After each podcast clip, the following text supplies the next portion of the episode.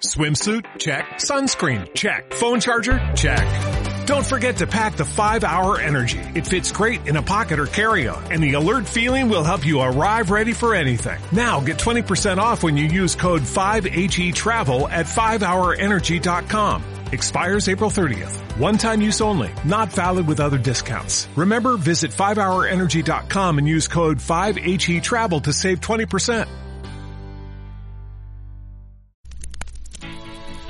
Bienvenidos a nuestro podcast Grandes Planes para que realices los tuyos. Mi nombre es Joana Jiménez y tendré el gusto de compartir con ustedes y nuestros invitados del interesante mundo de los seguros. Adelante.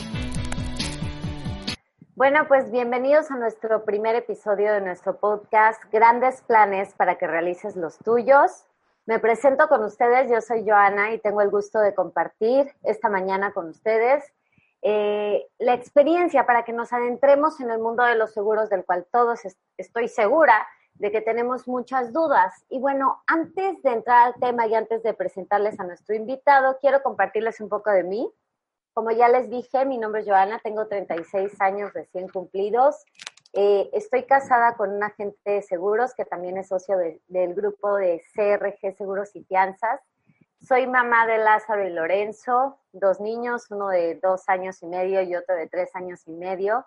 Y bueno, pues como muchos saben, eh, vivo rodeada de una familia aseguradora y pues muchos amigos, muchas amigas me preguntan eh, sobre estos temas y nos hemos dado cuenta de que, de que las dudas son muchas y a veces la información es poca y el acceso a la información es poca. Entonces, por eso nos estamos dando la tarea de hacer estos podcasts de manera que los puedan escuchar o ver cuando ustedes lo, lo sientan necesario y salgan un poco de dudas eh, de este asunto. Em, en ningún momento va a ser nuestra intención recomendar ninguna marca. Realmente lo que queremos es informarlos a todos ustedes acerca de, del mundo de los seguros. El día de hoy tengo un invitado muy especial. Eh, no solamente es agente de seguros, también es mi cuñado y él es Omar Moreno. ¿Cómo estás, Omar? Buenos días. Hola, hola cuñada, muy bien. Muchas gracias por invitarme. No, hombre, encantada de que estés aquí con nosotros. El tema eh, que invitamos a Omar eh, para compartir el día de hoy es el tema de el seguro educacional o Segubeca. Omar, a ver, platícanos un poco como definición, ¿qué es un seguro educacional? Bueno, un seguro educacional o Segubeca o seguro profesional, eso, el nombre varía dependiendo la, la aseguradora. Es, como todos los seguros, es una herramienta financiera que nos ayuda a garantizar la educación profesional de los hijos. Sí, pues como todos los papás, mm, yo no soy papá todavía, pero pues todos los papás tienen la, ilusión de que sus hijos estudien una carrera profesional. Este, y bueno, la carrera profesional hoy por hoy pues es bastante cara, sobre todo en las universidades este, privadas. Pero bueno, también cualquier universidad les exigen o bueno, les piden que lleven libros, tienen costos, ¿no? Entonces, esta, este, esta herramienta, este seguro, nos ayuda a garantizar esa educación. como Por medio de dos partes que, que tiene, ¿no? El ahorro, cuánto vas a ahorrar de aquí a, que tu hijo vaya a la universidad, que pues dependiendo de la edad del hijo pueden ser de 18 años o un poco menos. Este, y pues, ¿qué pasa si tú no estás? ¿Cómo lo garantizas? Es la parte del seguro que tiene este producto, ¿no? Esa sería la, la descripción de una segubeca, un seguro profesional. Ok, Omar. Omar, ¿tienes idea en cuánto anda, por ejemplo, un TEC de Monterrey?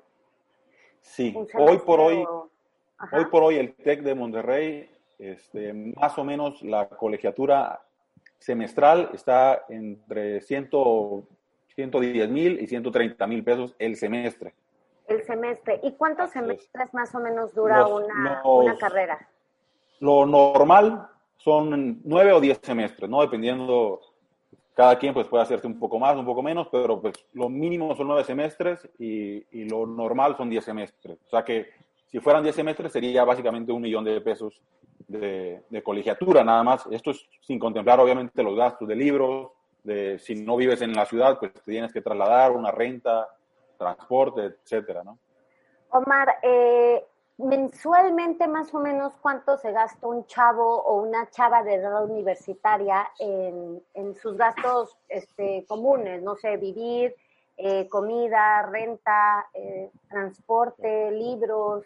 Pues ahí, hay muchos niveles, ¿no? Pero pues básicamente una renta, ¿cuánto quieres que pagar? Pues mínimo, no sé, si es en un dormitorio o algo así que compartes con más estudiantes, que es común, pues a lo mejor mil pesos, ¿no? Mensuales. Eh, más de comidas y eso, pues bajita la mano, podemos decir que otros mil pesos y más otros gastos, no sé, yo creo que en un promedio unos cinco mil pesos mensuales sería algo tratando de, no gastar mucho, ¿no? claro, de verse pues, bajita la mano, viéndonos conservadores, ¿no? Son más o menos conservadores. Este, Omar, eh, a ver, platícame. ¿A partir de cuándo puede un papá empezar a prever este tema de, la educación de sus hijos? Bueno, pues yo consideraría que, pues, siendo ya papá, desde el primer día tú puedes contratar un tipo de seguro de, de esto, ¿no? Ya tienes que tener un hijo para contratarlo. Obviamente, si te vas más atrás, pues puedes ir ahorrando. Pero este producto que estamos hablando, necesitas ya ser papá o mamá, ¿no? Entonces, dependiendo de la edad del niño, desde los cero, o desde el primer mes o los primeros días, lo recomendable es hacerlo en los primeros cinco años de vida del, del, niño para que el ahorro lo puedas hacer con un, en un plazo largo y no sea tan caro tampoco. Obviamente, más ahorita... Más barato es el ahorro. Oye, Omar, y ahorita eh, en esta época en la que ahora sí que a nadie le sobra el dinero, pero hay muchos papás que yo he escuchado que están súper preocupados eh, por asegurar la educación de sus hijos. ¿Cómo, cómo, ¿Cómo les recomiendas tú que empiecen a separar ese dinero? Voy a, voy a reformular la pregunta. ¿Cómo podemos elegir la suma asegurada? Bueno, la suma asegurada, este, obviamente es importante, ¿no? Pero pues, yo creo que es importante estar consciente de hacer el ahorro. Entonces, como tú dices, hay gente ahorita que pues, estamos en condiciones difíciles, sobre todo en esta época, y no podemos ahorrar mucho, pero bueno, la mayoría podemos ahorrar, no sé, desde mil pesos mensuales. Entonces, para contestar un poco más claro, hay dos formas de, definir la suma asegurada. Uno, que tú digas, ¿sabes qué? Yo sí tengo una capacidad de ahorro bien y bueno, voy a definir mi meta en cuánto me costaría la universidad de mi hijo un millón de, de colegiatura, más los gastos mensuales, y bueno, haces una suma y te llega a un millón y medio, dos millones, dependiendo, ¿no? Esa es una forma que puedes definirla y ya en base a eso, de tu suma asegurada, te va a dar el costo, por lo que tú tienes que aportar anual o mensualmente. Y la otra sería al revés. Oye, pues yo puedo ahorrar mil pesos mensuales. Bueno, desde mil pesos mensuales tú puedes hacer un ahorro y que, pues si tienes ahorita, por ejemplo, poniendo mi edad, 32 años. De aquí a que, si yo tuviera un hijo ahorita que acaba de nacer, de aquí a los 18 años que, que nazca mi hijo, si hago mil pesos mensuales de ahorro, pues voy a tener una muy buena suma asegurada. A lo mejor no cubre todo, pero sí va a cubrir bastante de lo que sería el costo, ¿no? De, de que se vaya a estudiar a una universidad o de estudiar aquí mismo en el lugar donde yo vivo. ¿no? Entonces, esas serían las dos formas. Ok, ok. Oye, María, a mí ahorita se me está ocurriendo, no sé si te han hecho esta pregunta antes, pero yo, este, supongamos, ahorita estoy preocupadísima por, por el futuro de Lorenzo y de Lázaro, pero ¿y qué pasa si, si me accidento? Si, si dejo de producir, si dejo de trabajar, ¿cómo le hago para pagar ese seguro? Claro, pues esa es una pregunta muy importante y es una de las coberturas más importantes que tienen estos seguros. Para hacerlo un poquito más claro, el seguro se compone por, generalmente se componen diferentes coberturas. Y en esto en particular, la cobertura principal es el ahorro, ¿no? Que el que hemos hablado. Pero tiene una cobertura de fallecimiento. Es decir, si el papá o el tutor que está asegurado y que está haciendo el ahorro llega a fallecer o llega a no estar, pues la cobertura, una de las coberturas es fallecimiento. Entonces, por ahí al otro tutor que está eh, designado como beneficiario, se le paga esa suma asegurada. Y el seguro se sigue, el ahorro se sigue logrando por medio de la aportación que la aseguradora va a dar. Es decir, ya no se tiene que estar aportando mensual o anualmente, sino que en automático la aseguradora lo va a hacer y el ahorro se va a continuar al finalizar el plazo. Con la, con la suma, con la suma asegurada. Así es. Si tú pusiste un millón de pesos y tu aportación son 12 mil pesos mensuales, por decirte algo, o anuales, la aseguradora va a seguir aportando eso. Y bueno, hay opciones también, una cobertura adicional, que se haga una doble aportación.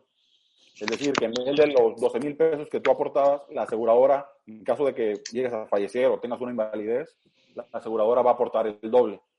¿sí? A partir del momento en que te fallezcas. Es, obviamente es un ahorro mucho más importante que también va a generar que, que pues el, el, menor no tenga un padre y genera ciertos gastos, ¿no? Pero entonces ese es un apoyo que da la aseguradora también. Ok. Oye, Omar, otra pregunta. En, en, a, a, tu edad, más o menos, tus cuates empiezan a tener hijos.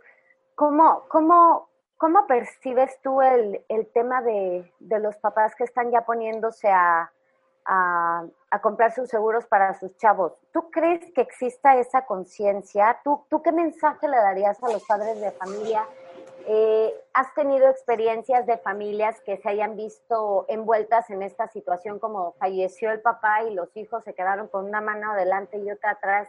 ¿Qué mensaje le darías a la gente? Claro, este, pues como, como mencionaste tú al principio, pues es una, somos una familia de, de en, rodeada del seguro y sí hemos tenido muchos casos eh, donde amigos o conocidos pues han pasado en esto, ¿no? Y la verdad es que sí es muy importante que tengan esa previsión, porque pues muchas veces la, los sueños que tienes como papá, por no tener esa previsión, no se pueden cumplir. O cuesta mucho más trabajo a las familias este, cumplirlo, ¿no? Si el, el, papá o la mamá, quien sea el sustento de la familia, llega a pasarle algo, este, es complicado para los, los hijos y lo, el, el, otro tutor, pues recuperar el ritmo de vida, ¿no? Entonces muchas veces las, universidades o, o, la escuela te consumen mucho dinero y no puedes llegar a tener ese, esa capacidad de ir a la escuela que tú soñabas, ¿no?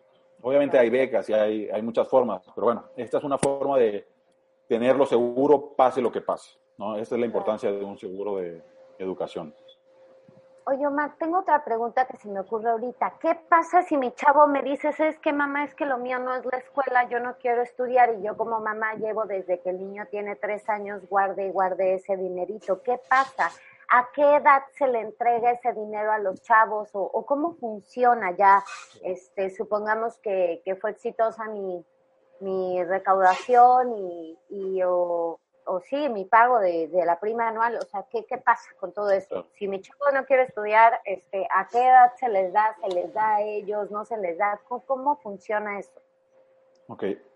Pueden pasar más, muchas cosas, ¿no? Como tú dices, a lo mejor no quiere estudiar o, o, su carrera a lo mejor es mucho más barata de lo que tú planeabas o habías ahorrado. Este, y bueno, aquí al finalizar el plazo del plan contratado, el ahorro tú como mamá, en este caso que contrataste tu seguro, el ahorro, tú vas a definir qué hacer con él. Tú en ese momento hay, hay, varias opciones. Puedes decir, ¿sabes qué? Mi hijo no va a estudiar y yo no le quiero dar nada, entonces, pues véngase para acá y me lo guardo y yo hago con ese dinero lo que yo quiera. La otra es este, un fideicomiso. El fideicomiso quiere decir que te administran el dinero y tú dices, mensualmente yo le voy a dar a mi hijo no sé, 50 mil pesos, 20 mil pesos, lo que tú quieras, ¿no? Y se hace un plan por todo, que todo ese dinero que ahorraste se le vaya dando a tu hijo. O, o la otra es que lo puedes invertir otro, en, otro, en otro plan de ahorro para tu retiro o para unas vacaciones, o etcétera, ¿no? El, el ahorro como tal es del, del, asegurado, de quien lo contrató, de quien pagó la, eh, la prima, ¿no? Entonces, él es el que define qué se va a hacer con ese dinero. Entonces hay muchas opciones y como dices, si no va a estudiar el, el, el, menor, pues bueno, a lo mejor o le das una lana para que ponga un negocio o te lo quedas tú, ¿no? Tú puedes definir qué, qué es lo que vas a hacer. Oye, Omar, y ahorita se me ocurre, se me ocurre otra pregunta. ¿Cómo escojo el beneficiario? Ok. El beneficiario es importante que lo escojas este, dependiendo también tu situación, ¿no? Si tú estás casada, este, pues quien se hará responsable del menor en caso de que te llegara a pasar algo sería la persona que debería ser tu beneficiario. ¿sí? Si eres una, un padre soltero, Bueno, pues, entonces, igual, quien va a hacerse cargo puede ser o, la mamá o el papá, quien, con quien no estás casado, o también los abuelos. Lo que es importante es que sea en línea directa, ¿sí? o sea, que tus papás o tus, o tus hijos. Pero no es recomendable que el, que el beneficiario sea un menor de edad.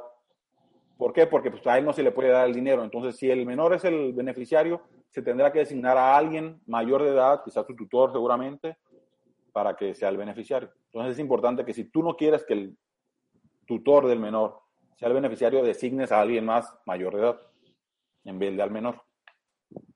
Oye, Omar, ¿y, cuál ha sido tu experiencia, por ejemplo, en una pareja que está casada, primero se divorcia, pero la mamá quiere proteger este, y salvaguardar de cierta forma el futuro de sus hijos? Este, ¿Cómo funciona ahí el, el, escoger el beneficiario? La mamá, o sea, supongamos el peor de los escenarios, no tiene tan buena relación con la familia del papá, no tiene hermanas. ¿Qué, qué pasa ahí? ¿Qué pasa si el, si el menor no sabía de que, de que tenía un seguro, se le avisa? Este, ¿cómo, ¿Cómo es eso? A mí, a mí me entran miles de dudas. Claro, pues lo que podría pasar ahí es, uno, la recomendación es que el beneficiario sea quien ella quisiera que, que se hiciera cargo de ese dinero yo, sí, sería lo más recomendable en los papás de ella, ¿no? Pero bueno, en caso que no tenga, por ejemplo, los papás o no tenga una hermana, pues se puede dejar de beneficiar al menor y la misma aseguradora va a, dirigir el dinero al tutor. Obviamente para avisarle, pues la aseguradora o el agente sabrán y lo podrán contactar. Omar, y ahora sí, eh, para ir cerrando este tema tan importante, ¿qué pasa si en algún momento ya no puedo seguir ahorrando? Por ejemplo, he escuchado de muchas personas que se acercan con nosotros y nos dicen, ¿sabes qué?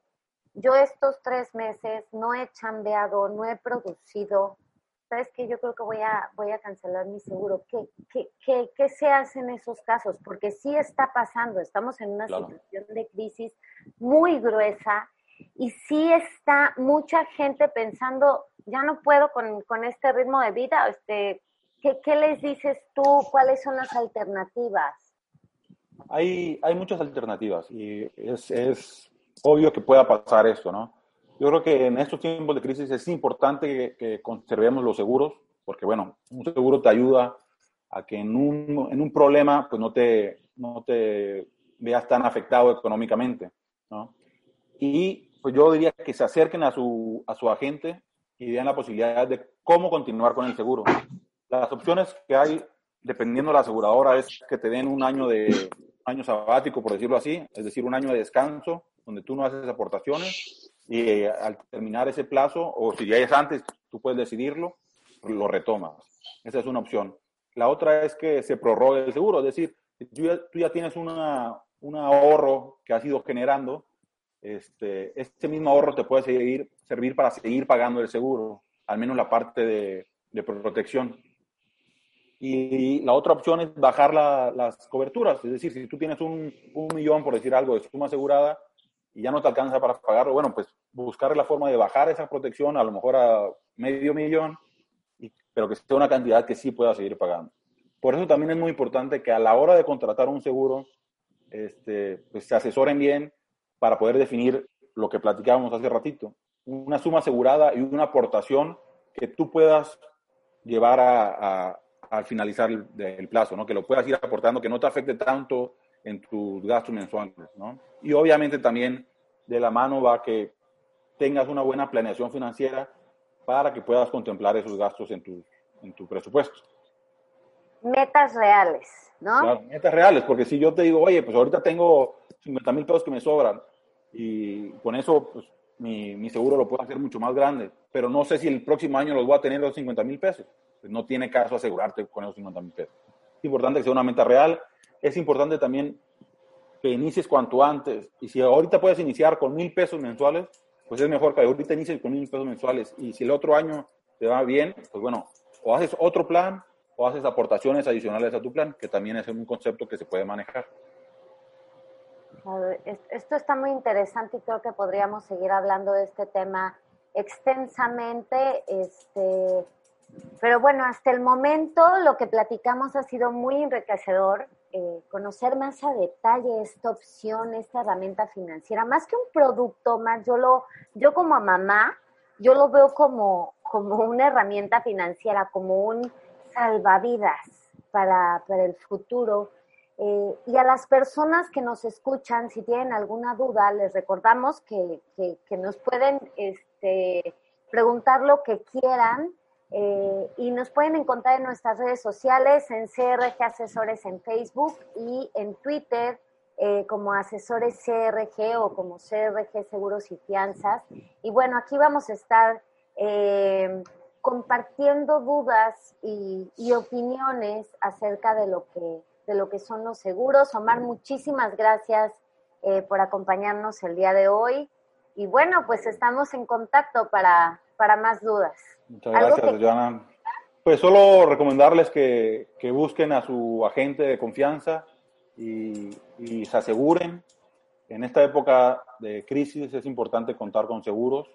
Este, y bueno, estamos a sus órdenes. Espero que les guste el programa. Muchas gracias por invitarme. Gracias a ti, Omar. Listo.